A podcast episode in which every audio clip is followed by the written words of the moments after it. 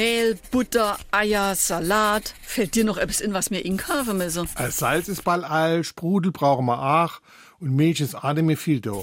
Und ich brauche mal neue Socken. Kriechst du. Dicke Bohnen brauchen wir auch noch und Krummbeere müssen wir unbedingt auch noch mal holen. Bist du sicher? Wir haben doch bestimmt noch ein halber Zentner Krummbeere im Kellerleihe. Also das glaub ich nicht.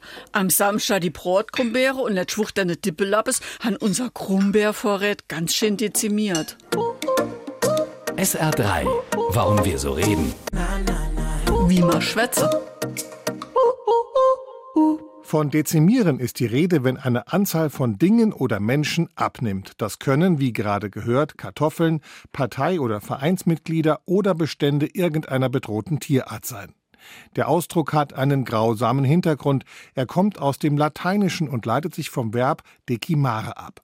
Darin steckt decem für die Zahl 10, und zwar deswegen, weil decimare eine Art Kollektivstrafe im Römischen Reich war, bei der jeder Zehnte einer Gruppe hingerichtet wurde. Etwa wenn eine Legion vor dem Feind versagt hatte oder bei einer Meuterei. Per Los wurde ermittelt, welche der Beteiligten hingerichtet wurden. Das geschah oft mittels einer braunen und neun weißen Saubohnen, die den Soldaten in die Hand gelegt wurden. Es gibt Berichte, dass es bis in die frühe Neuzeit solche Dezimierungen gab. Eine mildere Art der Strafe war die Vicesimatio oder die Centesimatio, bei der jeder zwanzigste bzw. jeder hundertste Mann ausgelost und hingerichtet wurde. SR3.